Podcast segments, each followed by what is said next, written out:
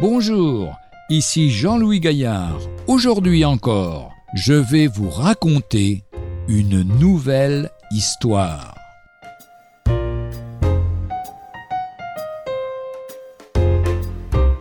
Ce n'était pas la bonne prière. Un enfant terrible ne se calmait guère que le soir, au moment de faire sa prière. Un soir, un ami de ses malheureux parents, venu à la maison, l'interrogea. Sans doute pries-tu Dieu de te rendre plus sage? Non, répondit l'enfant. Je lui demande de rendre maman plus patiente. Au fond, ce n'était qu'un enfant, mais nous, qui sommes adultes, sommes-nous vraiment plus raisonnables que lui lorsque nous demandons à Dieu de transformer ceux qui nous posent des problèmes, au lieu de le prier de changer notre cœur?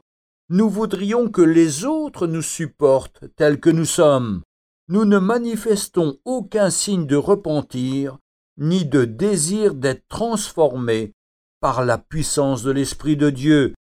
Notre prière ne peut pas être alors agréable à Dieu.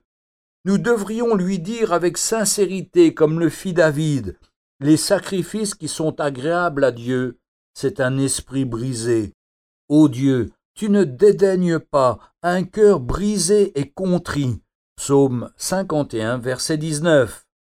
Ou alors dans Jacques au chapitre 4, du verset 1 au verset 3, d'où viennent les luttes et d'où viennent les querelles parmi vous?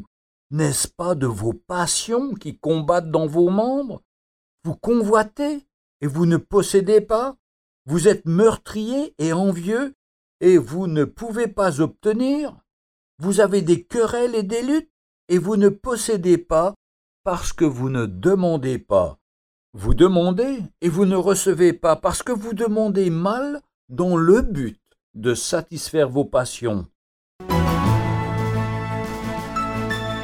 Retrouvez un jour une histoire sur www.365histoire.com.